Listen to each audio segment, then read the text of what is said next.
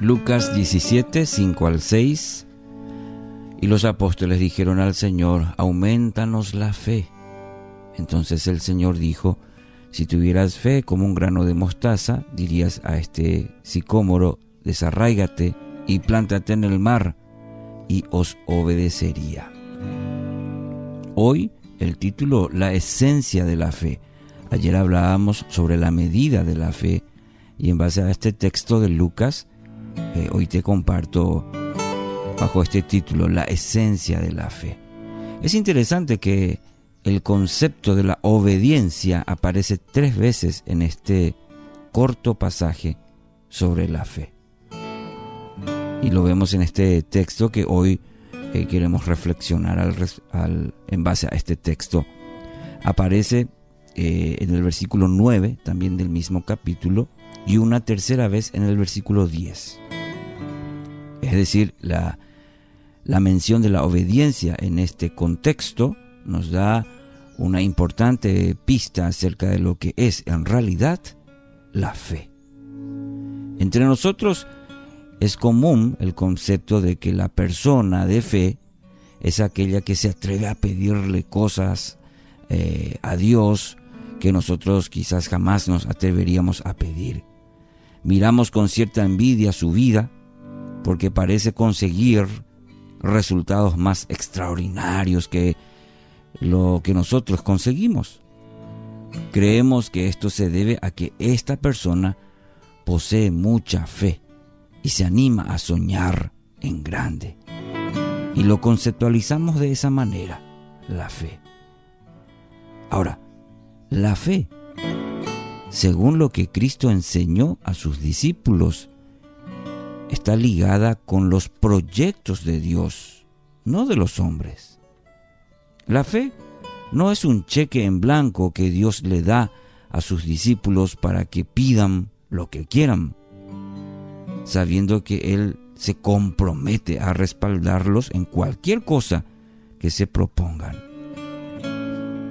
Más bien, es la convicción de que Dios cumplirá lo que Él ha hablado. Y esto es un principio muy importante, mi querido oyente es la convicción de que Dios va a cumplir lo que Él ha hablado, lo que Él ha dicho, lo que Él, ha propuesto, sus planes, y sus planes lo ha comunicado, lo ha compartido con, sus hijos, con cada uno de nosotros.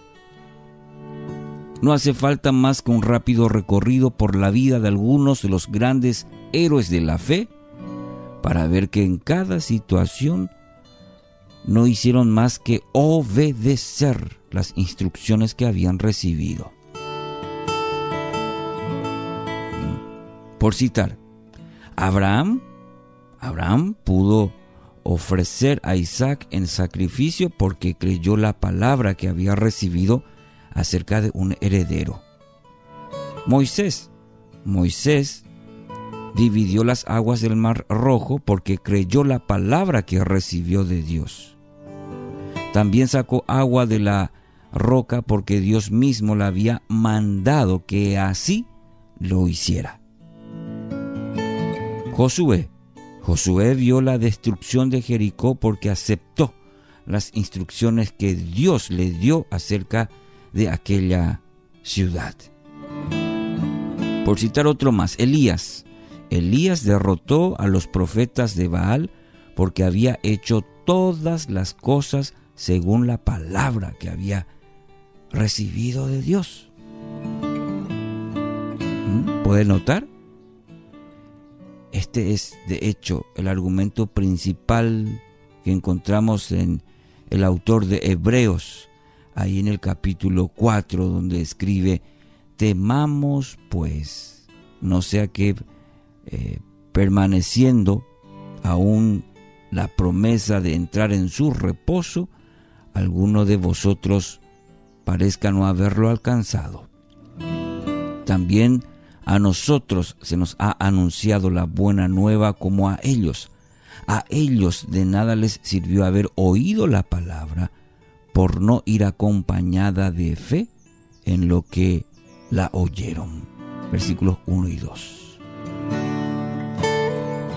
Entonces, mi querido oyente, es imposible ejercer fe en algo que no hemos recibido por palabra del Señor, porque la fe solamente es aplicable a aquellas situaciones donde Dios ha hablado con claridad y nos invita a creerle.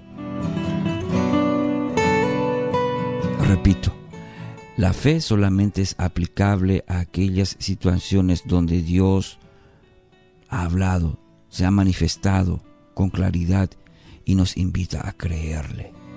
En el acto de movernos según las instrucciones que hemos recibido, es que encontramos la demostración de la fe.